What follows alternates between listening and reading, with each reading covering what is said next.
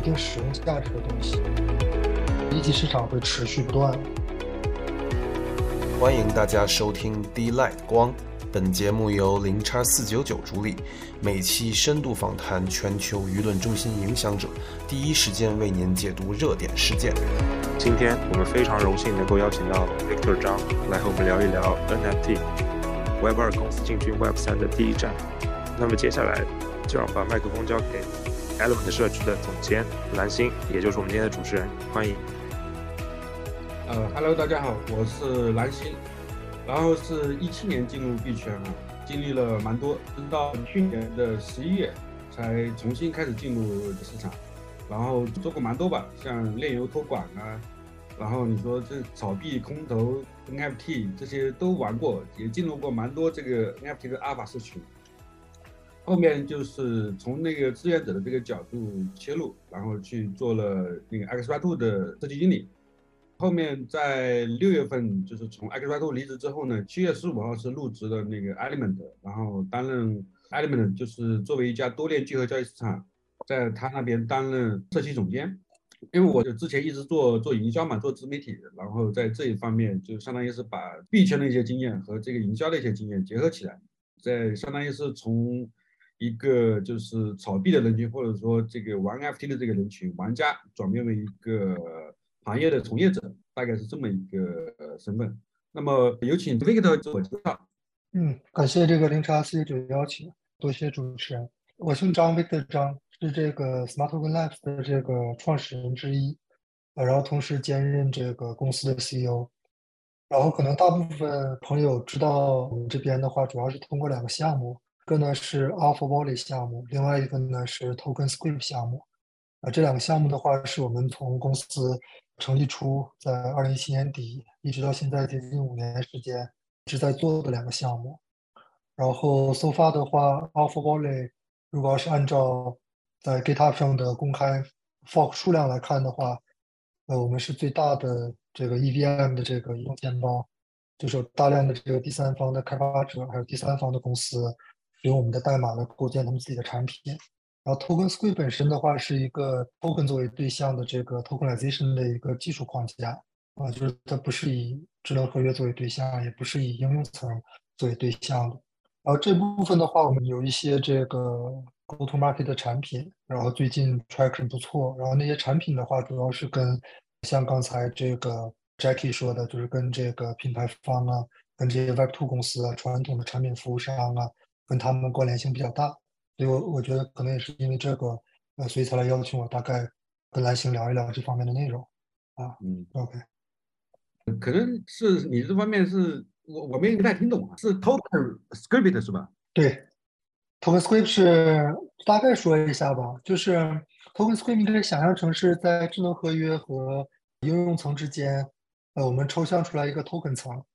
然后呢，把一部分原本是锁在应用层里面的这些逻辑、这些知识，把它呢赋予到这个 token 里面去，这样子呢，这个 token 自己就能带着一些额外的 knowledge 或者一些额外的使用逻辑，就都跟着这个 token。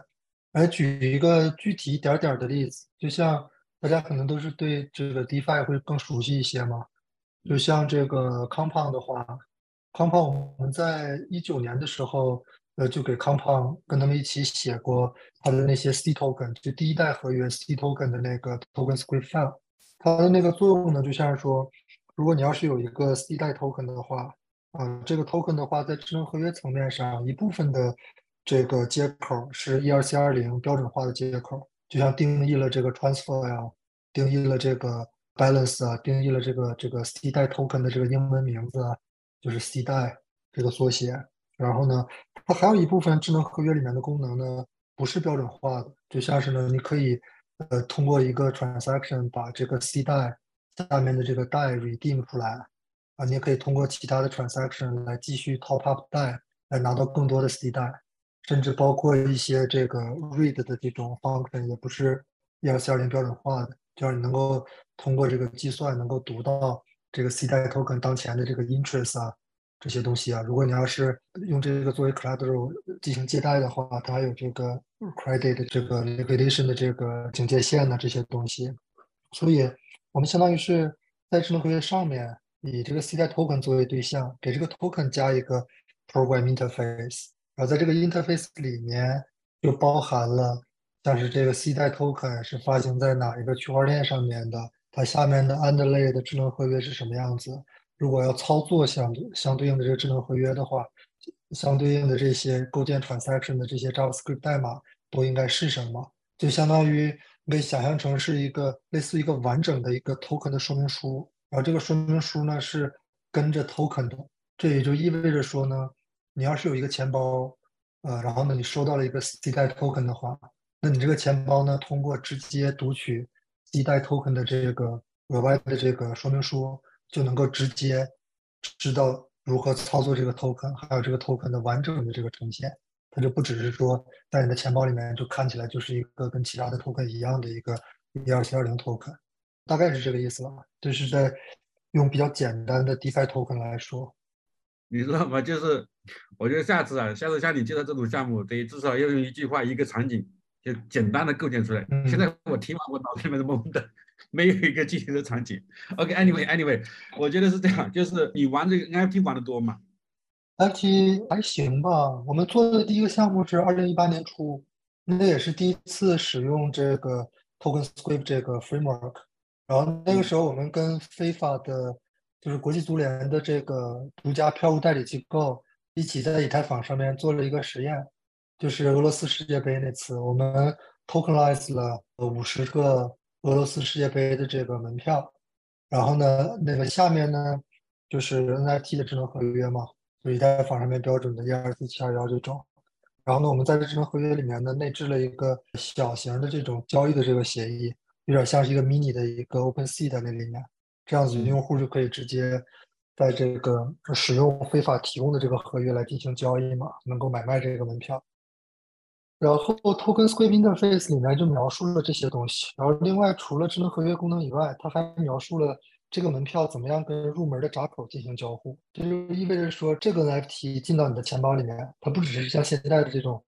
就大部分的 NFT 就只是你看个图而已。这个东西进到你钱包之后，你的钱包通过这个额外的这个 TokenScript 这个 interface 就能够知道说它需要做什么样的操作，就能够跟入门的这个闸口进行交互。要是你靠近到一定的程度之后，这个 NFC 啊、Bluetooth 啊就可以启动啊，然后你可以把这个这个票呈现为一个动态的二维码，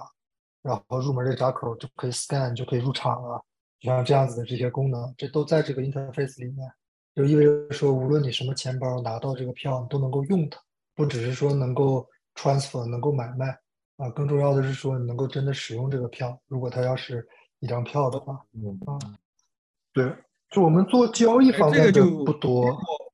就是刚才你讲的这个跟我们今天的主题就很相关了。像我们今天的主题是 Web 二公司嘛，然后进军 Web 三的第一站，比如说用这个 NFT 可能是较为合适的。刚刚你说的这个就是实际应用层面，那么我们还是就是切入主题吧。好嘞，OK，我们这边准备了大概九个问题，然后可能我不会说全部问。我们在聊的过程中，如果说我随机想到什么问题，我也可以就问你哈。首先第一个就是我们要先从这个宏观层面，宏观层面就是聊一聊，比如说现在你怎么看待这个 NFT 市场现在的这个，无论是市场吧，比如从交易层面，或者从这个行业层面，或者从这个项目方层面哈，就是据你了解的一些情况，你可以谈一谈。我们也算进入的比较早嘛，我们一八年的时候就开始，主要就是关注这些 NFT 这些东西。然后其实中间有过好多次，就是所谓像是小高潮似的，你会感觉说，哎，这个 NFT 大规模的这些应用啊，啊可能要来，然后最后呢都掉下去了。就像一八年初的时候，这个 CryptoKitty 啊，那个时候，对啊，就加密猫啊这些正经火过一阵儿，然后包括后续有有一系列的这些这个游戏啊，就是 NFT 相关的，然后像咱们国内的那时候的项目云朵龙啊那些。当时都用用户量还都不错，但是最后就都掉下去了嘛。然后这种事情发生过几次，直到去年初的这一波 NFT 爆发，呃，跟过去的话最大的一个差别就是这一波呢，吸引进来了大量的这些就是真实的区块链以外的这些产品和服务方，就像各种各样的这些品牌方啊，先从这些这个 fashion 啊、时尚啊这些相关的这些品牌方开始。然后到逐渐到现在的这个状态呢，是基本上只要是中等规模以上的，然后呢有这个面向消费者产品的这种类型的企业，国内我不是特别了解，因为好久没回去了。但是就是在北美和这个呃亚太这边来说的话，基本上中等中等规模以上的有这个面向消费者产品或者服务的企业，全部都已经在要发 NFT，或者是已经发了 NFT，或者是已经组建了部门，都是在这个路上。所以这就是这就意味着一个这是一个什么状态呢？就是一个相当于是马上就会有。超大规模爆发的一个一个前夜的这么样一个状态，就像是所有的这些企业，所有的这些有能力把他们的某些可交易权透明化这些企业，都在这个相当于很大的一个农场里面，很大的土地土壤里面都在撒下来种子了嘛。然后这些种子的话，之后在下一个阶段就都会爆发，都会发芽了啊。所以我是觉得说，现在是 NFT 的一个很好的一个机会，但是呢。与此同时，这其实因为我们跟好多 marketplace 都还也还算了解嘛，平时大家也会聊天儿，嗯，他们也都比较关注说怎么样继续保持自己的竞争力，呃，怎么样争取更多的这个 transaction 在他他在他们上面发生。然后我基本上给他们的建议都是说，要开始更多的关注一级市场发售，而不是只集中在二级市场上面，因为这个二级市场肯定是会继续有增长。这个是毋庸置疑的，因为这个这些东西都是可以交易的嘛，所以二级市场肯定是会一直存在，而且会持续增长。但是接下来的这个大量的爆发会是这个一级市场的，而且呢，爆发出来的这些 NFT 跟过去的偏向交易属性，或者说更偏向资产属性的 NFT，那差别会会有一些。也就是说，新出来的这一大批的 NFT，尤其是由这些品牌方带进来的。他们更多的呢，可能是使用属性，也就更像是一个消费品，啊，或者是说一个一个没有太大交易价值，而是说有一定使用价值的东西。呃，像这种这些东西的话呢，用户可能如果要是购买的，他买回来之后的主要目的呢，可能是要拿来用。啊，如果要是说这个这品牌方啊什么的，通过各种方式，呃，激励用户送给用户的，啊，那么呢，这些东西呢，可能。呃，有一定使用价值，但并不一定有特别大的升值空间，所以也就意味着说呢，二级市场对于这种类型的 NFT 的二级市场的交易呢，不会有那么大啊，但是一级市场会持续不断，因为会有无限多的这些新的 NFT 出现，啊，他们都要通过一级市场进行发售，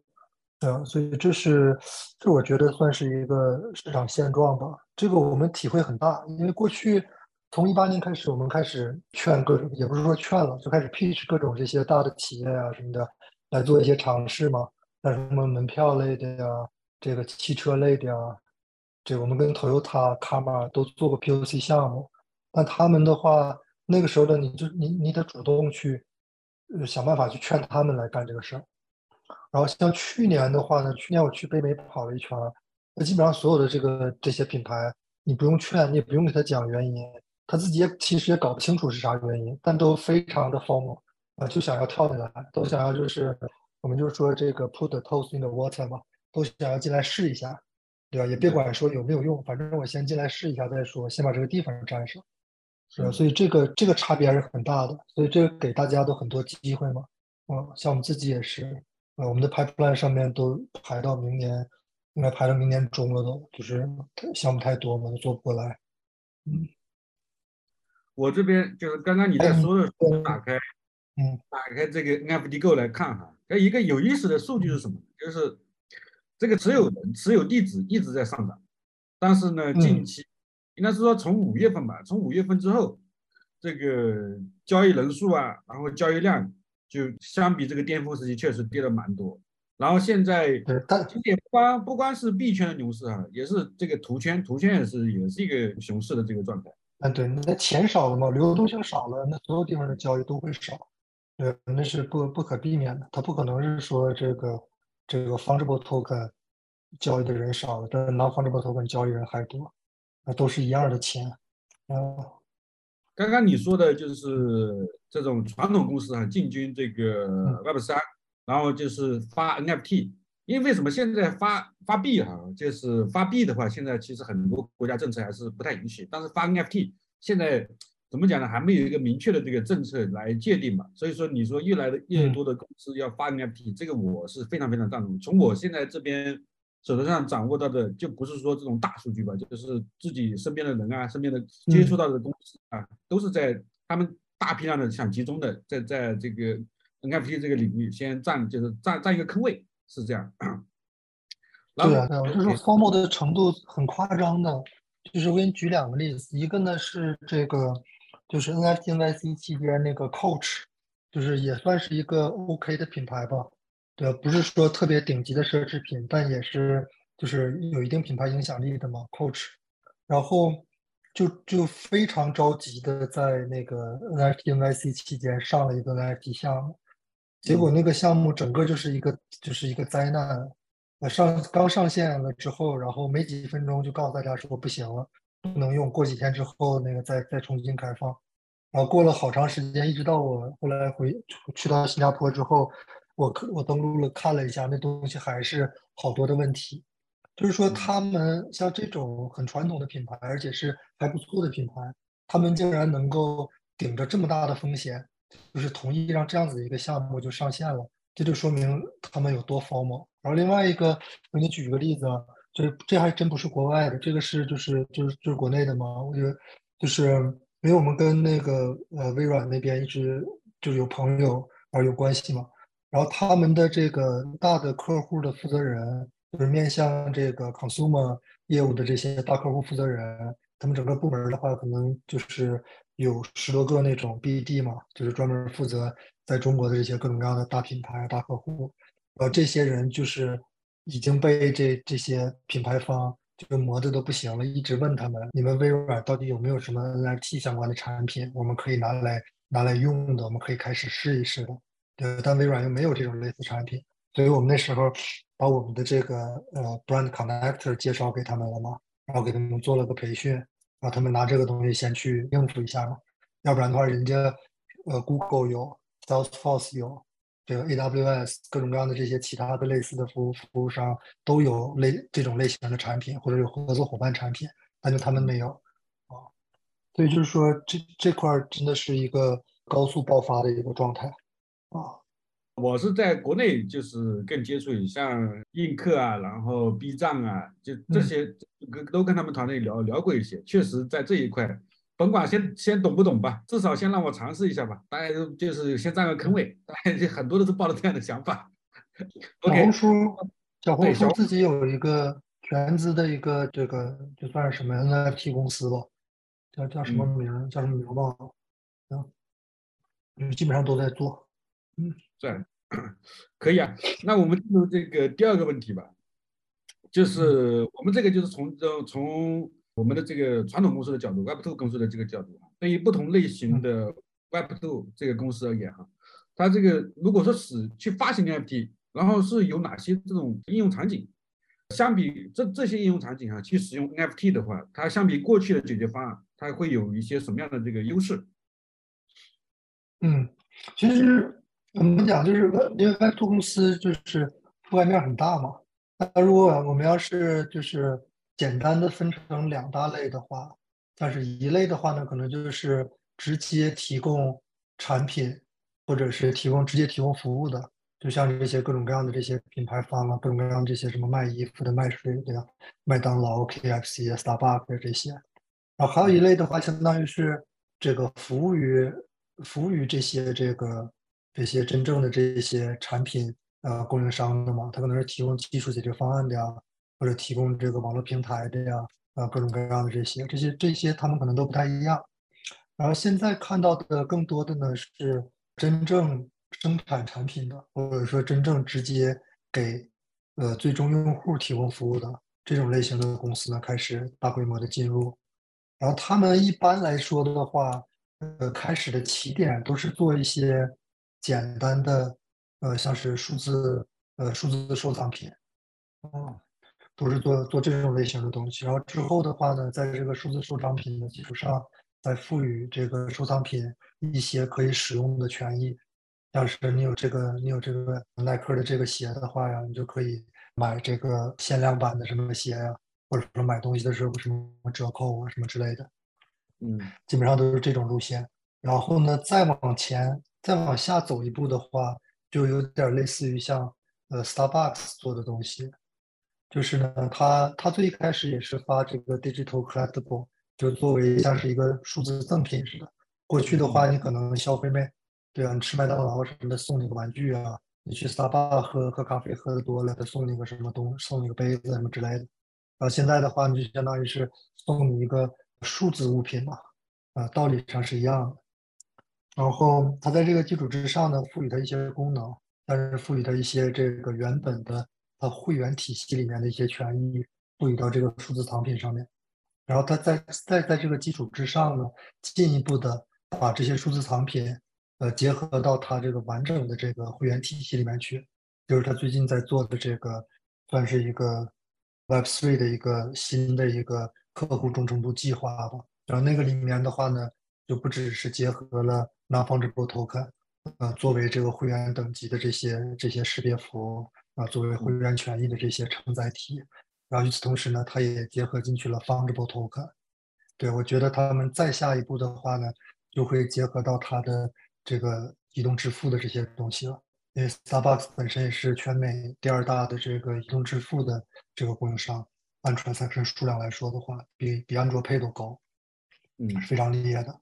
然后如果照这个延伸下去的话呢，可能在之后他们就会真的相当于是头文化他们的这个核心的产品，啊、所以优势就像是就不用说太多，就是这一块的话，优势来说，就像过去的话，你要是发这个数字的商品的话是可以的，啊，没有区块链也可以，就像是这个 QQ QQ 空间，大家都用了好多年嘛，你这个买个件衣服啊什么的，这都是相当于是数字商品嘛。它的唯一的差别是说呢，嗯，你在这种封闭系统里面的这种数字商品啊，它能够被使用的场景，呃，也是封闭的。也就是说呢，可能能被用在腾讯自己的服务上面，你买的这个衣服，像 QQ 空间里面装扮一下，然后呢，可能多一点的话呢，可能有某些跟腾讯系统集成了的第三方产品和服务，啊，可能可以。你可以把你的这个这个买的这个数字衣服啊，或者是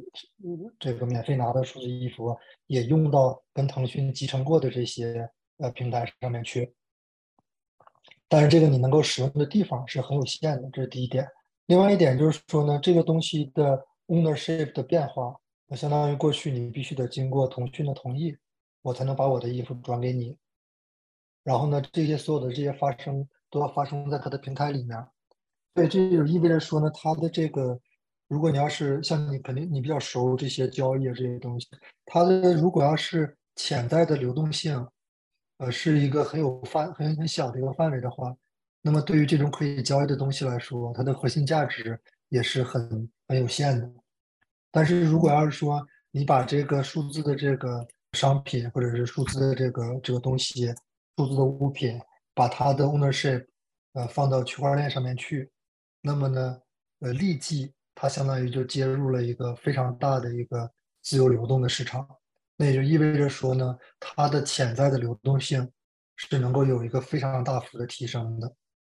对于任何可以交易的东西来说，它的流动性如果要是有大幅提升的话，那么呢，它的这个核心价值相当于就是会提升的。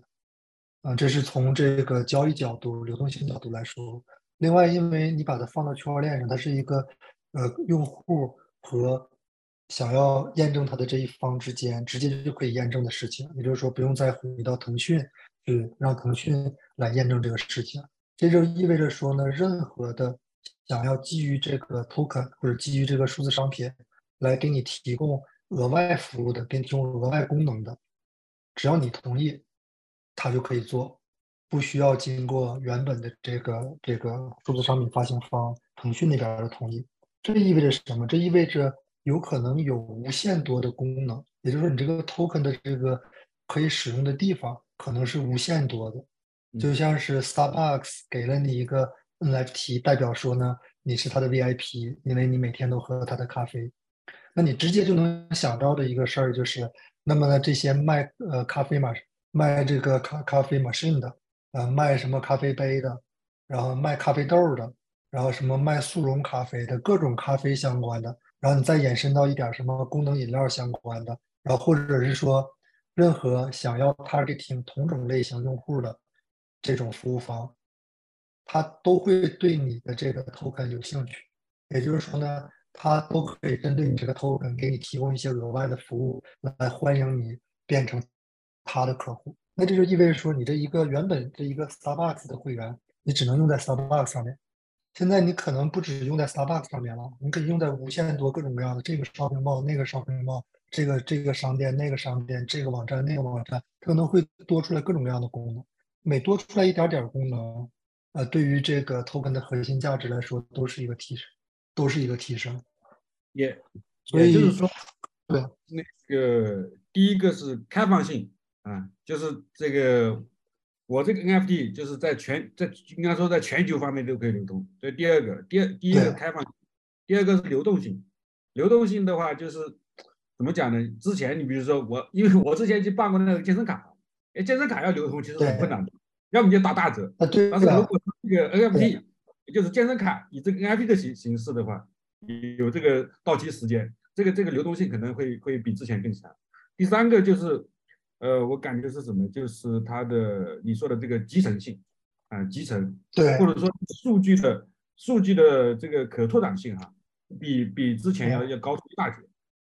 第四个，，它是一个开放的集成状态。对我个人还感觉是什么？就是像之前我没有用习惯这个钱包的转账功能、转账功能的时候呢，我会觉得这个比较麻烦嗯。那现在用习惯了，我感觉是比这个呃比银行卡去转账，就这真的要方便很多。不管你多少钱，是，这种监管的这这种怎么讲呢？就无需监管吧，这种去中心化的这种这种方式，我现在比较喜欢。还有一个，我感觉可能在在隐私性上面，嗯，隐私性上面，可能这个 NFT 啊，比传统的这些，比如说会员卡这些啊，可能要稍微强一些。嗯我个人感觉，就是很多情况下，比如说我在星巴克也好，我在腾讯也好，我靠，这个数据都是不不归我自己管的。这个他们想要想要用这个数据就随便就用了，但是我如果说是一个地址的话，我一个地址的 NFT，我虽然也有很多数据，但是他不知道到底是谁，但是他这个数据嗯又是有但是用的，这个我觉得在嗯隐私隐私这一块还是有点有点优势。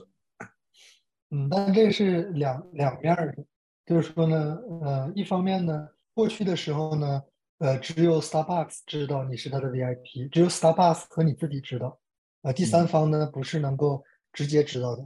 然后呢，呃，现在呢，如果你要是把它放到区块链上面呢，像你说的，你用呃，因为它是一个地址，呃，而不是跟你真实的这个身份关联的，所以呢，可能有一定的匿名性。但是呢，这个不是，呃，但是所谓的隐私其实是更加暴露了，因为你你是 Starbucks 会员的这个事儿，呃，现在是所有的人都知道，就是 public 了嘛，就是大家都能够看到，啊，但是这个事情是不是是是不是可以呃两者兼备呢？其实是可以的，就是隐私技术的话，其实是一一直在不断的改进的嘛，啊，只不过是说还没有被大规模的这个采用。啊，之后最理想的状态是什么呢？是说这个 Starbucks 给你发个会员，Starbucks 当然知道，然后你也知道，然后呢，除了你和 Starbucks 知道以外，任何你不想让他知道的人，他都不知道。但是任何呢，你想让他验证这个事情的人，他都可以跟你之间直接就来验证这个事儿啊。这种状态的话，就是最好的了，就是兼具这个隐私性和这个开放的这个集成性嘛。嗯，你说都挺对的，对吧？呃，现在我因为我在 Element 这边就是作为全职员工嘛，现在这个通过各种数据我去看啊，就是头像类型的，就是叫 PFP 嘛，PFP 类型的这个占比嗯是、是最多的。但是我们之前王总他说这个接下来像炼油类的啊或者说应用类的这个 NFT，嗯就也会大就是绽放这个绽放光彩啊。因为其问一下嗯你，你认为就是如果说传统公司进军这个 NFT 领域啊，它的哪一些这个这个类型的 NFT 占比就是会会增多？会是不是传统公司也来发一个这种头像类型的，还是说刚才我们提到的这种就是直接发 pass 卡类的，或者说这会员卡啊、贵宾卡之类的嗯这种？嗯，对，其实看，其实其实首先你得先看一下它这个所谓的传统公司，它到底是干啥的。就像我们跟那个有一法从二零一九年开始做过好多 experiment 嘛，然后其实就大部分人可能不知道，他们从一九年开始，二零二零年的时候就已经有非常多的这个门票，呃，是这个就是其实就是所谓的 NFT 门票，但只不过是说他们的那些东西都是在一个封闭的一个一个区块链上面，就不是在这个 public blockchain 上面，就还没有转到这个这个 public blockchain 上面来。但你觉得就像这种的话，它也是发 NFT，但是呢，它这个既不是头像，也不是积分。这个东西呢是跟它的这个核心的业务直接关联的啊，这种类型的其实也挺多的。然后要说回比较通用类型的，就是无论什么样的这个公司或者无论什么样的产品都可以来尝试一下的，那可能就是像你说的呃那些嘛，一个是发一些这个所谓的数字纪念品呢、数字藏品呢，然后与此同时。呃，把这个数字藏品再跟它的这个客户忠诚度计划，像你说的各种 pass 类的这种东西，呃，再结合起来，呃，这条路的话，现在也是比较多的。而最近有挺多的这个挺多的初创公司都在做这方面的尝试嘛，就像是什么呃 tokenized membership 啊，什么这些东西。然后我们的一些产品也是比较偏向这个方向的，嗯，都是帮这些品牌方。做 NFT 之后赋予功能，然后再跟他之前的这些客户忠诚度计划结合到一起去，嗯，这种类型。嗯，OK，呃，下一个问题我觉得是是可以好好回答一下的，就是首先一个行业它会有这个上下游嘛，然后上下游之间又会有这个叫做价值链。如果说这个传统公司 Web 二公司进军 NFT 领域，你认为就是在这个环节里面啊？会出现哪些这个角色？然后哪个环节是有它的商业价值是比较有想象力的？我我先来说一个啊，我觉得这个交易平台的商业价值一直会有这个想象力。那肯定，对，因为那个，因为大部分不是说大部分，就是适合用区块链来托管化的权益都是可以交易的嘛，所以它的交易和使用这两个属性就是它的全部属性嘛。交易这个属性是永远少不了的。呃，交易属性的价值基本上大部分都体现在这个流通环节里面嘛，就像这个 fungible token 的交易所呀，那 fungible token 的这个 marketplace 啊这些，对啊，或者或者之后的话，像其实这些这个 e-commerce 平台呀，这些其实也都是 marketplace 嘛，嗯，就像这个 tokenize 版本的这个淘宝啊、马总啊这些东西，你的这些这这肯定是要会 capture 很大部分价值。然后除了这个以外的话，其实。我们看到大量的这种，就是过去叫做 digital agency 的这种公司，就是他们专门帮助这些大的企业啊，帮助这些这个传统的企业制定他们的这些数字化策略啊，digital marketing 策略啊，这种类型公司啊，这些公司的话也都很着急的在研究各种各样的这些 NFT 的用法，然后 NFT 的技术的解决方案，然后这样子的话，他们才能够持续的服务他们的客户。而不会被淘汰掉吗？然后一方面就是传统的这些，嗯，在 NFT 领域，就是刚刚你说的那个 digital agency，在 NFT 领域叫什么叫发行顾问？就基本上现在很多很多了。对，或者他们叫 NFT studio，啊，这种就这种类型的挺多的。但我说的是，就有一些是是新的公司嘛，就是全新的，就过去本身并不是做 digital marketing，也不是做这个 digital。这个 transformation 的这种这种 consultant 的这种公司，而是说它是它是直接就是一个初创公司嘛？但就是过去过去已经在这个行业里面的这种公司，那什么 Public C 啊，就有很多那种很的很多这种巨头公司，也都在很着急的做这些事情嘛，嗯，做这种转型啊。然后我是觉得说，要想 capture 这波 business 的 tokenize。就这些品牌方做这个 tokenization 或者是发 NFT，要想 capture 这波爆发的话，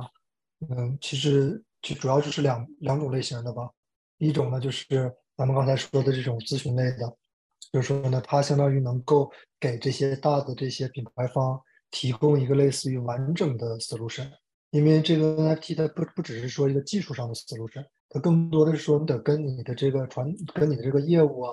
跟你现有这些系统啊进行结合呀，怎么样做的才最好？对这种公司的话呢，会 capture 到一些 value。然后另外的就是像是这些，就是类似于像是技术供应方式的，像基础设施的这种，像你说的交易啊、marketplace 啊，啊，像我们提供的这些技术组件啊，然后把这些 NFT 用回到 Web2 网站上面，brand connector 啊，然后 NFT 衍生啊，brand extender 这些东西啊，就是，呃，相当于一个一个的小的模块嘛，这些咨询公司就可以拿这些模块来构建成产品，来服务他们的客户。我这两种类型的应该都应该都有蛮多机会的，啊，就是就相当于是新的机会了。还有过去那些当然还都有，啊，像专门就是比如说他也不去找，呃，一个是程序员吧，就是他也不是去找专门的公司去开发这种这种程序平台，可能就是类似于国内的素材一样，就是呃，我有一个平台，然后你直接把你的图片上传上来。现在其实也蛮多了，就是这种一级发行的这种这种帮你减轻各种各种各种代码的这种这种这种平台吧，现在也蛮多了。然后第二种，我这边接受的这个宿舍这个这个情况。第二种就是像这种发行顾问啊。第三种就是从业人员，比如说，因为你你总要，比如说你有白单或者各种形各种形式吧，你这样发出去嘛，发出去的话，你要进行商务合作啊，这种这种 BD 啊或者运营人员，对吧？然后这种 Mode 啊，这个就偏向于这种普通人，普通人能够抓到的机会，就是像 Mode 啊，管理员，他 Discord 的管理员，然后。这个发行顾问其实也算吧，就是很多其实一些大的 KOL 他们也去当这个发行顾问。呃，还有一些像就是在帮助传统公司这一块，可能就是就刚刚讲下来，基本上估计也大大部分囊括了啊。对，画设计师，设计师也是一部分。其实真正的就是现在来说，这个传统公司。这个这个当然，这个是整个是服务于它的这个这个，就是它整个的运营策略这一块。这个图怎么画呀？然后这我说的这些普通人可以去抓住的，就设计师是是一是一种就是稍微有一些这种设计技能的，去画一点，帮这个传统公司画一画图啊，还是能够磨磨到一份这个职业的。嗯，当然，像刚才那个 Victor 你讲的这个，其实是。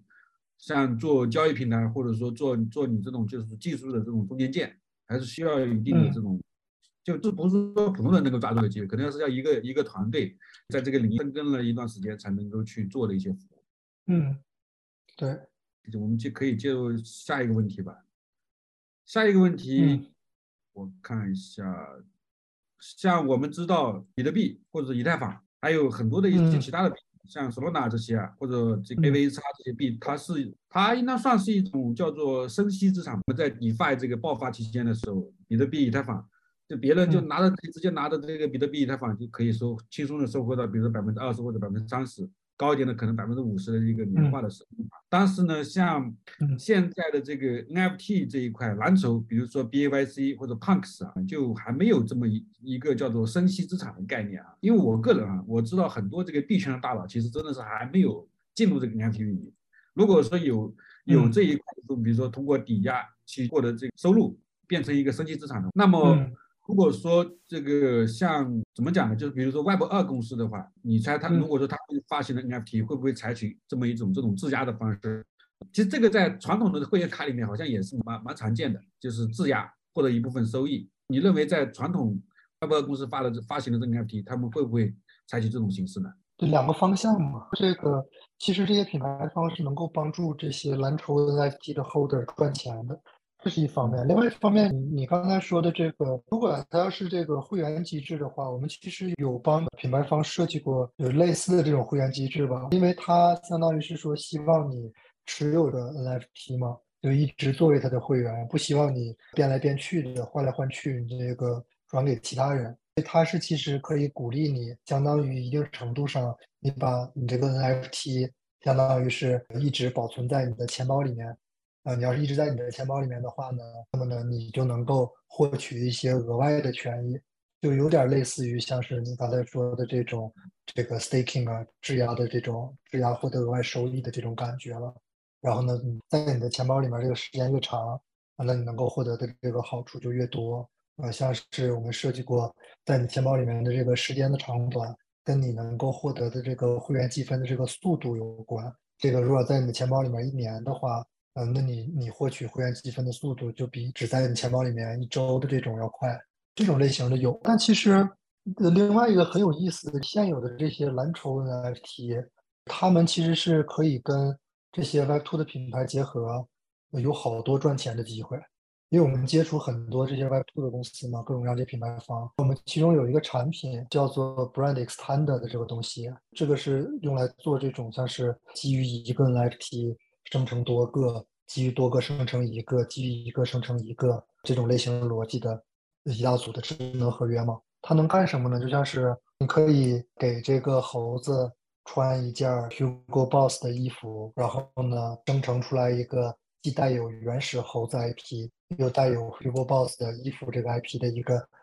衍生的 NFT，就是抽象来说，具体来说的话，就像是说，如果我要是像授权似的，如果我要是猴子 Holder 的话，授权对，然后授权啊对，如果要是如果你要是一个这个服装厂老板，然后你是一个小品牌，你可能不是像 Hugo Boss 这种大品牌，你又想呢 leverage，你又想借用我的这个猴子的这个皮这个 IP，在这个 crypto 圈子里面还是比较有名气的嘛。那么您可以怎么办呢？就是基于这个 brand extender，你就可以做这种类型的 offer。就像是说呢，我放一个开放的 offer 在这里，我愿意支付一个 ETH，然后呢，换取的是什么？另外一方把他的这个猴子的 IP 借给我，用在特定的场景里面，就像是用在印刷我的这个这个 T 恤上面，啊，我就可以发这样的 offer。这样子的话呢，所有的这些猴子 holder，如果你觉得说，哎，我赚这一个 ETH。啊，是可以的，我可以让授权让你把我的这个猴子图像用在你的 T 恤上，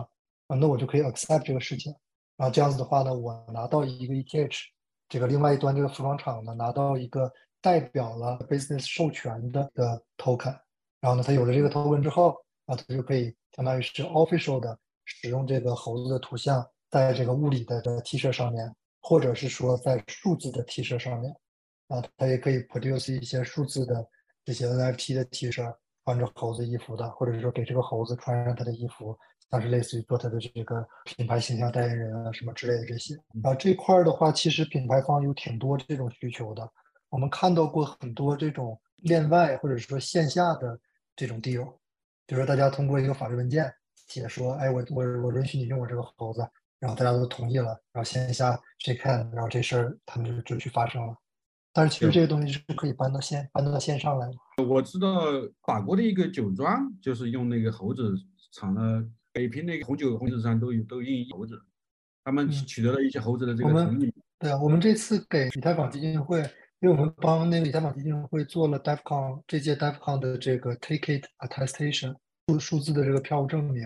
在那个基础之上，我们衍生出来了一个叫做 Permissionless Perks 的这样子的一个算是个活动吧，所有的这些产品服务方。都可以验证你是不是拥有 DevCon 门票，给你提供各种各样的 perks。然后我们自己做了一个 perks，因为我们自己持有猴子、CoolCat 还有 World of Woman 嘛，我们允许所有的以太坊的这个持票人，每一个人都可以用我们的原始的这些蓝筹 NFT 来 mint 一个穿着以太坊和 DeFcon 衣服的猴子啊，或者是猫啊，或者是 CoolCat 啊什么这些。最近没看数据，应该已经了这个应该过千了吧？一共应该有六千六到七千的这个持票人，百分之二十的这都都有 mint 一个，我自己也 mint 了一个小猫。就是你看我的那个微信的那个头像的那只猫，CoolCat，它穿的衣服是有以太坊 logo 的，其实是基于我们原始的 CoolCat 和以太坊 logo 的这个 IP 呃做出来的一个 derivative，做出来的一个衍生的一个猫。这块是有是有很多玩法的，是能够帮这些。蓝筹 NFT holder 赚很多钱。其实之前就有一个人叫我去联系这些蓝筹的 holder，他们要做线下的这个三十五，要这些 holder 来授权。OK 啊，对啊，就是嘛。我们第六个问题是讨论一下那 Top Shot。我记得当时 NBA 的那个 Top Shot，我应该是没有没有去参与，但是它确实是引起了整个 NFT 圈子一个运动吧。所以说，我们来聊一聊怎么讲呢？现在我因为我们的主题是 Web 二进军 Web 三嘛，使用 NFT 作为驿站。可能讨论一下这种 NBA 或者阿迪达斯这些 NFT 的经验，但是我我就不能发表太多见解，我没怎么去参与，但是大概知道一些。可能问一下，呃，如果说你有参与的话，可以跟我们讲一讲。参与参与都没参与，那是在路上面。我对那种收藏卡呀那种类型的东西兴趣也不大，因为我们一直都是比较关注你这个 token 能够干什么嘛，能有什么功能什么之类的。而他那个，我觉得成功是肯定可以复制的，而且他已经复制了好多遍了。就像个我们最近跟他们一起参与的一个项目是澳大利亚这边的 AFL 嘛，Australia Football League，是澳大利亚最最火的这个体育运动的那么个联盟，然后也做跟这个 NBA 类似的事儿嘛，也很成功，最起码在本地来说很成功，好多人买嘛，每次都卖光。讲的不是特别清楚为啥那些人买，可能他们平时就就会收藏这些东西，就是不是不就算不是区块链 token，他们也会买。我觉得 NBA 或者是阿迪达斯或者这些这些先进来的人，他们有一个好处，他们拿到了一定程度上的 crypto native 这个圈子的红利，比如说这些人之前没见过这种类型的 token，或者说没见过这种类型的资产，然后呢，他们第一个进来有这个第一先发的这个点嘛，所以这些人都会除了传统的这些喜爱 NBA 的人以外，还会有很多这些呃 crypto 的这些人也会来当做一个投资行为。所以他们就会会被爆炒，就会炒得很高嘛。啊，我觉得个这里哈要区分一下，这个成功啊是项目方的成功，还是说是这个项目的成功？现在有一个说法，就是项目方的成功是什么？现在这个熊市阶段，项目方的成功就是我能够顺利卖出去。比如说我一万个，我比如说零点一个以太坊或者零点零五个以太坊也好，我能够全部全部 mint 完，零点一个以太坊 mint 完之后，呃一万张，结果长期的保持在比如说零点二个以太坊、零点三个以太坊。然后这个流动性也是，对吧？那你这个，那这那这些肯定都是项目方的成功。那 NBA Top 上没啥流动性嘛，这流动性不高都。然后像那个耐克发的那些 NFT 也都是一级市场发售的时候很火嘛，一级市场发售这个流动性都都很高，而且很快就卖完。但是二级市场的话，其实就就没那么好了，所以这都是项目方的成功。整个的市场环境还有一个跟你是不是先行者还有很大的关系。像之前啊，对这个周杰伦，我们其实可以从那个杰伦熊观案例就可以观察到，杰伦熊当时热炒一波之后没有接上力的话，但是到后面的那些明星，比如说余文乐啊，或者说这就其他明星发的 NFT，就确实整个项目上来说，应该不就不算是太成功吧。在牛市的时候，像这种大品牌，比如说 NBA、阿迪达斯，或者说杰伦熊啊，或者说其他的一些这种牌吧，确实占尽了红利的情况下是比较容易就卖出去。但是我们发现，就是至少从我们真实的，比如说加密原生的这些用户角度来看，称不上跟那比如说跟无聊猿或者是跟那 of Woman 对吧？像这些这些项目去相比的话，算成功。个人是这样认为啊。嗯，没错。确实是这样，这其实也带来一个挺有意思的问题，就是说，就已有的 IP，然后呢，借助这 tokenization 取得进一步的成功，和这种原本不存在的 IP，就像无聊猿呢、World of Woman 呢，呃，就是直接诞生出来的这个来进行对比的话，其实是挺有意思的。我感觉上好像是这种原生的 IP，呃，效果会更好一点。对，之前不是有一句话叫做什么？本来以为是要让这个 IP NFT 化。就是传统公司的 IP 进行 NFT 化，结果现在是看到的趋势是就走走得通的。现在哈，大概是 NFT IP 化，有道理。这可能是因为这种原生 IP 的话，假设说它原本也是零的话，那么它它它从零变到五十，这个效果就非常明显了。但是如果你假设说像 NBA 的话，它原本这个 IP 就已经是八十分的东西，对吧？那你加上区块链的话，它可能顶多变成九十分。所以感觉上好效果没那么明显，但其实也是有效的啊，看你怎么比嘛，啊。用户心理感知上啊，第七个问题，呃，这个问题我就感觉是比较难回答。有没有可能通过传统公司啊，外包的品牌，通过和 NFT 的这个结合应用，有没有可能实现品牌营销或者其他业务环节上的弯道超车？我觉得这个问题可能很多很多的公司都想知道这个答案。我们就谈谈观点吧。这这个应该是没有定论。这个观点我倒不知道，但是但是我们有个挺好的工具，就专门可以帮你干这个事儿。就像我刚才说的，你可以，如果你是一个没那么出名的 Web2 品牌的话，然后呢，你想要在就是所谓 Web3 或者 Crypto 领域里面做品牌激活，那么最好的办法呢，不是说你自己去设计发行个什么 NFT，最好的办法呢，其实是你如果你要是能蹭上这些蓝筹 NFT 的话。那你就直接就搭着他的边儿就红了嘛。所以就像我说的，如果你要是像你刚才举卖酒嘛，你要是卖酒的话，你可以发一套鼓励 Ape 社区来发拿着你酒的这种 Ape 这种衍生的这种 NFT。也就是说呢，你可以说你为了你给我这个酒代言，呃，我给你百块钱、一百美金、两两百美金、五百美金，只要这个同意这个事儿的话，你就可以把这个一个 ETH 领走，然后呢就能够生成出来你的这个 Ape。拿着我这个酒的这样子的一个新的 NFT。这个新的 NFT 呢，你再赋予它一些功能，像是说啊，这个 NFT 你可以拿在我这个这个网站上面买东西打折，可以来我的酒庄参观呐，或者什么之类的。你这一波操作下来的话，你的原本不那么出名的 Web2 品牌，就跟一个很出名的 Web3 品牌结合到一起了。这样子的话呢，你在这个 Web3 这里面做这个品牌激活，效果就会好很多。嗯，我这个我这我得给我们其实这个就是做做了好多这个，借势打力啊，借助别人的势能。啊如果自己去做的话，要发行各种，就确实比较难。如果是能够借助也已有的势能，这个是一个省省钱又省省力的一个技巧。对，这样的话效果会比较好。你看前面哈，前面一些这种这种 Web 二公司进军 Web 三的这个优势吧。现在我们要谈一谈呃劣势吧。进入进入 Web 三的话，应当避免一些误区和陷阱。哎，我先说一个我这边知道的案例啊，在传统领域一个非常这个知名的一家公司，他们准备发自己的 NFT，然后呢，他们自己的元宇宙这个业务真的是非常非常知名啊。它具体是哪家公司我嗯我先不说了，他们也投了大概五六千万开发自己的这个元宇宙，准备发自己的 NFT 用在他们的元宇宙上面，然后就在传统领域招了有大概十几个人吧。有这个年薪百万的，半年时间大概工资花了有将近四百多万吧。结果这个推特的粉丝大概是几千个吧，花了四百多万，在整个的加密圈子里面也基本上很少人知道他这个项目。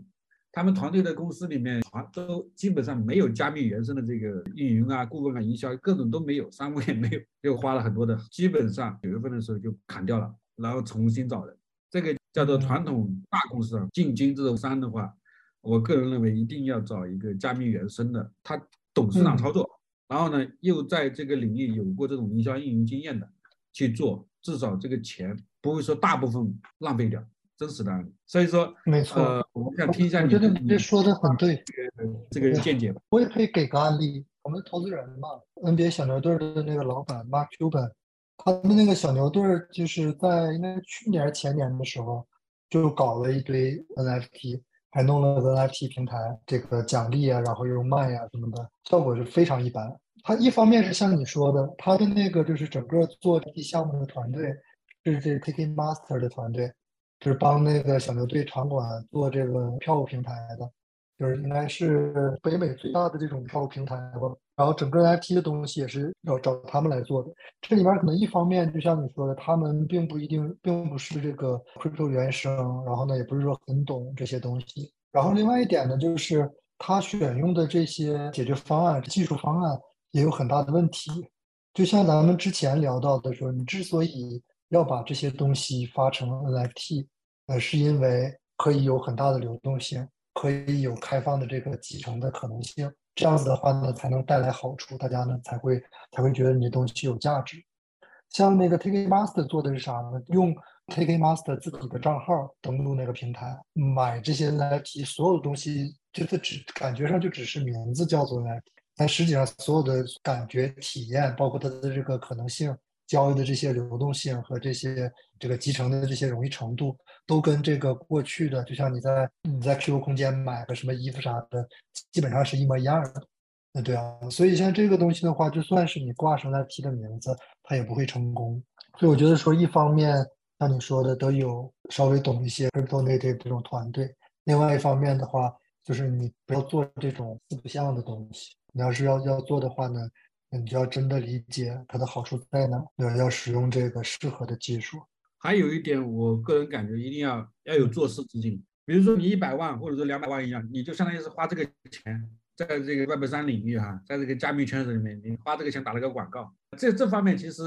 我接触还比较多。一个是这就是刚刚说的这个用用人方面啊，员就员工方面你要招加密原生的。然后第二个就是这个营销层面要有一些这种托底的这种措施。其实像 B 站还有映客他们发行就还还不错，至少现在来说，整个圈子里面认为他们这个项目发发售就还还算比较成功。然后也有一部分这个的忠实的用户在支持他们吧。第三点，刚才我提到的，你要相当于是，现在 NFT 既有既有这个金融属性，也有这个商业属性，也有这个商品属性吧。稍微专业点的这个做事团队吧。品牌公司的它的图画的确实就不符合加密的审美，这一方面特别特别特别要注意。如果说你的图画的不不不够这个加密的审美的话，我跟你讲，你就相当于是前面前面花了一百分的力气，结果只使出来三十分的效果。个人还是再举一点，一定要把这个安全防护工作给做好，怎么防黑客？嗯，那个技术上一定要保证在真正的要发行 NFT 的时候，Mint 前端这个页面不要太拉垮了。近期有很多这个项目在 Mint 铸造的时候太拉垮了，这个技术直接让人感觉你的技术实力不行的这种啊，尽量不要出现。我宁愿多花点钱。这个前端 Mint 这块儿其实有一个小的技术细节嘛，看太多都是其实很小的一个技术细节。但你要是不是说一直在这个领域里面的话，好多人就忽略掉的这个技术细节了。就像大家是都知道 MetaMask 最流行的这个钱包吗？大部分人也都会知道说 Wallet Connect 是可以连接这个移动钱包的。基本上大家在这个像连接钱包的这个。肯定会有一个 MetaMask，然后呢，也基本上都会有 Wallet Connect。但是呢，其实就像是大量的钱包，像是 M Token 的 Trust 呀，像我们自己 Alpha Wallet 啊，然后什么 Mass 啊，各种各样的钱包，很多这些都已经有内置的 Web Browser，已经有内置的这种呃 Web3 inject 过的这种浏览器。这些浏览器能够提供像是跟这个连了 MetaMask 一模一样的这个效果。但是好多这些这个项目方，因为在这个连接钱包的这个模块这里做了这个硬性的设置，它一定要检查到你连的那个东西是 MetaMask 它才，让你用。这样子的话就挡掉了好多的用户。所以你要你如果要是去看这些这些老炮儿，你看这个 Uniswap，你看 Compound，你看 A V，你看或者看 OneInch，你看这几个的这个 Dap 的这个前端在连接钱包的时候，它都会提供一个叫做 Web3 Injected。浏览器，或者说就提供一个叫 Web3 浏览器这样一个通用的一个一个按钮，呃，这个按钮呢，你连什么都行了，无所谓各种钱包，它只要是浏览器里面已经你摘过 Web3 的都能用。这个的话呢，你就不会说把好多这些用户挡出去，要不然的话大家就很麻烦嘛，非得要去搞一个特定的钱包才能够来参加你这个活动。对，这是个小坑吧，但是。但是太多了，好多项目都是都是这个样子。如果说高二公司发行 NFT 的话，像那个 Mimiland 那个 Mimiland 那个系列的 NFT 去学习一下，它的整个的预期管理啊，建的这种发射，先发一个 Pascal，把 Pascal 炒到很高价格，然后再发一个，就连发三三个 NFT，进行用户的这种分成，这种方式还是比较比较不错的。在设计方面吧，就是在。很多这个传统公司，他进来的时候积极的想发一个 NFT，结果又没有做好底层设计，基本上都是失败。我这边这方面我看了蛮多的案例的。如果说真的是传统公司啊，知名品牌要发 NFT 的话，这个其实马上要解决一个问题，就是合规问题。在国外还稍微好一些，像国内的话，顾虑还是相当大的。因为因为国内有一个特点，就是好多的 policy 都不明确嘛，有很多的这个灰色地带，也就是说，它有好多的这个秋后算账的机会。所以大家都会觉得说风险很大嘛。虽然他现在不说你这个东西不行，但他也不说你这东西行。而且他之后如果要是说你不行的时候，他可以追溯。所以这个确实是在国内的话是是有一些风险的，这是一方面。所以国内就看到一些比较奇怪的 NFT 项目嘛，就像是这个有人要要找我们发帮他们做 NFT，但是同时注明说这个 NFT 一定不能够 transfer。让我们把这个合约里面的这个拿掉，发到这个钱包里边不要 transfer，然后觉得说这样不能 transfer，不能交易的话，可能风险会小一些。这是一块儿的，这是一种类型的风险。但其实还有其他类型的这个担忧，尤其是这些大品牌。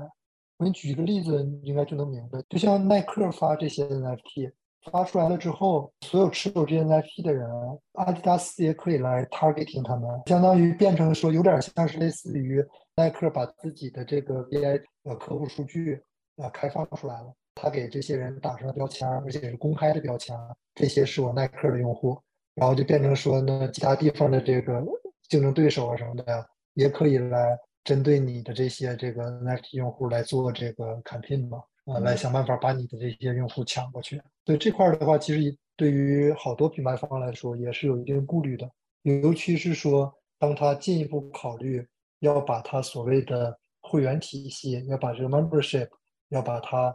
这个托管化的话，不是变成全开放的了吗？那就是不是意味着说，这个我的竞争对手也都知道我的最核心的这些用户数据了，都会有一些顾。但这块的话，就像我说的，好处是说，你的 membership 如果要是 token 化了之后，它的核心的这个价值是会有提升的。啊，那其实对于这些 business 来说的话，就这个问题就变成说。这个我怎么样能够在这个提升出来的价值里面 capture 到更多的部分，来弥补这个东西带给我的这个风险啊。如果要说我的这个好处大于风险的话，那就是值得做的；如果要说风险大于好处，那不值得做。哦，真正的大公司的话，不光是中国进入交易哈，现在你看前段时间是谁是 SEC 调查那个无聊猿，然后无聊猿就把他的那个猴子土地的推特就就就。删呃删删掉，然后改为一个斜杠。到底那个就是 NFT 是证券还是说是商品？现在整个全球是没有一个没有一个定论。那如果说呃如果说定义为证券的话，那可能不是就不是说每一家公司都可以发行的 NFT 了。可能这方面各有各的烦恼吧。你践行者你是承担了一部分一部分红利，但是你也承担了相应的风险。我个人的观点还是建议真正的大公司的话，可能还是要等政策政策面明朗，政策面明朗。政策面明朗的话，再来发行，可能你的红利也不会说错。就现在，因为还太早期嘛，你红利也不会说错过多少啊。你你看，我们国内现在就基本上就就就禁止了嘛。但是国外像美国，尤其是美国前段时间调查那个无聊猿这个事件，呃，这现在这个没有定论嘛。但是等到这个调查结果出来之后，可能就会成为一个风向标。整个法规、法律法规方面还是不太明朗。积极的去储备这方面的技术是可以的。题外话就是，你觉得这个 NFT 的这个下一轮牛市哈，大概什么时候会来？然后，如果是以你这种从业者的这种这种观点的话，NFT 的这个就怎么讲呢？它商业化应用吧，你认为会大概会在什么样一个时间点去爆发？应该会比大家预期的要快。然后这个牛市呢，并不一定是说呃按照交易的这个体量来衡量的，是呢按照这个用户数量来衡量的。对，就像这个呃，Starbucks，呃，它它的这些这个 NFT，呃，一覆盖的话，百万级的用户数量。像我做的这些票务方面的这些解决方案，对吧？那基本上每一场球赛，每一个比赛都是这个六七万一场，六七就都是这种级别的这个用户 onboarding 的这个带进来用户的这个这个数量。对，然后是这个我们跟这个 Young Brand，就是 KIC 的母公司。然后这个麦当劳专门给 McDonald 生产，就是那些物理的那个纪念品，像什么他们不是经常会你买套餐送你个什么藏品啊、塑料的那些东西什么的。那个公司他们他们也在把物理的这些藏品转成数字的啊。像这些的话，这种类型的场景一覆盖的人群就全部都是这个万人以上，一次万人以上。可能多的就都是百万人以上的这种用户数量。下一次爆发的话，应该会比就真的爆发的应该会比大家预期的更快，因为就我知道的这这种类型的项目就很多。这种票务是发行在哪个链上的？这种嗯都有，都可以。以太坊、BSC、阿巴兰奇这些、Polygon 这些都有吗？对，Polygon、Flow、以太坊啊这些，这 OP、OP Rollup、Arbitrum 啊什么都有。各种各样的方案都有，这取决于这个票务发行方他们想要用的用在哪里。就像我们给 DevCon 提供的方案是，就是从比我们一八年给非法和一九年给有利法做的那些方案都要先进很多了嘛。它在一级市场发售的时候，发售的是呃我们叫做 Attestation，相当于是一个非区块链 Token，你可以想象成是一个像是一个数字证书似的，可以存在你的手机里面。嗯，然后呢，只有当你要卖它，或者是要 transfer 它的时候，当这个票的 ownership 要发生变化的时候，这个时候呢，你才把这个这个 attestation 这个数字证书转化成一个区块链 token，更灵活，而且更节省成本。因为好多人买了票，他就拿来当票用的，他并不会去转售。与此同时呢，你要是想要转售的话呢，你也可以基于智能合约、基于区块链进行转售。就像这样子的一些 solution 的话，就已经非常接近成熟了，呃，非常接近于能够这个大规模采用。OK OK。对，所以就像我说的，会会比预期的更近，但不会是说就像是什么出现一个很贵的 NFT 啊，或者说这个交易量会有多大呀？但是用户量的话，会有非常大的这个新的用户会进来。OK，我们基本上所有的问题都问完了，我们。就是非常非常感谢大家这个本次采访，然后给 Victor 讲几句，就是我觉得对于创业者吧，因为你的你的这个角色就是一是一个行业从业者嘛。嗯，行了，说话之前的话，我刚才问那个徐乐来了，他那个那个字儿确实是念乐。对于想要从业的人，我觉得这个行业还是非常非常早期，所以机会太多了。我见过的发展的最快速的一个行业，也跟它的这个属性有关。它不只是一个纯技术行业，它还引起好多各方面的人的这个 interest，而且它又是一个离钱很近的交易属性很重的这样子一个行业。所以这个的发展速度是比过去的我们见过的任何的呃技术行业的发展速度都要快。看大家的目的吧，有些人想进来赚快钱，赚快钱机会肯定有，呃这些机会也不少。然后有些人的话呢，如果你要是呃真的想要 capture 一波类似于像是互联网早期这样子的大的机会的话，呃那进来的话呢也是不会错的。对于这种真的把这个东西当做一个长期的一个事情来做的人来说的话，我觉得坚持是比较重要的。你看准了这个方向啊，你一直努力做下去，可能现阶段的这个市场还没有特别适合你做的这个产品，或者说你做的这个技术。就像隐私方面的东西，好多团队我知道非常好的团队做了那么多年，大家就一直在等着说这块的这个爆发，但其实一直没有爆发起来。但并不意味着说这东西不重要，这东西是非常非常重要的。对，就像这样子的这这些东西的话，只要继续做，我觉得都会有这个爆发的机会。就像是你看一九一九一九年初的时候，那个时候就 ETH 新加坡那个 ZK ZK Think Alexandra 那个 founder，那就是带着一个这个 Plasma 的项目去参加这个 ETH Global 在新加坡的 Hackathon 嘛。那个时候我还是评委。他们当时 fork 了 Alpha Volley 来做这个 Plasma 的第一第一代的这个移动端的客户端，他就一直在这个领域里面深耕了。Plasma 后来没有 didn't go anywhere，他开始做 ZK，做 ZK Roll，现在这个 ZK Sync，ZK Sync 二点零。到现在这个 ZK EVM 的这个出出现，对啊，这个团队做的越来越好，越来越大，也都一直在坚持做这些事儿。所以，对对于真的想做事的人来说，都要坚持是是比较重要的，就不要轻易的放弃。非常感谢 Victor，那么我们本期就到这里了。好，拜拜，拜拜。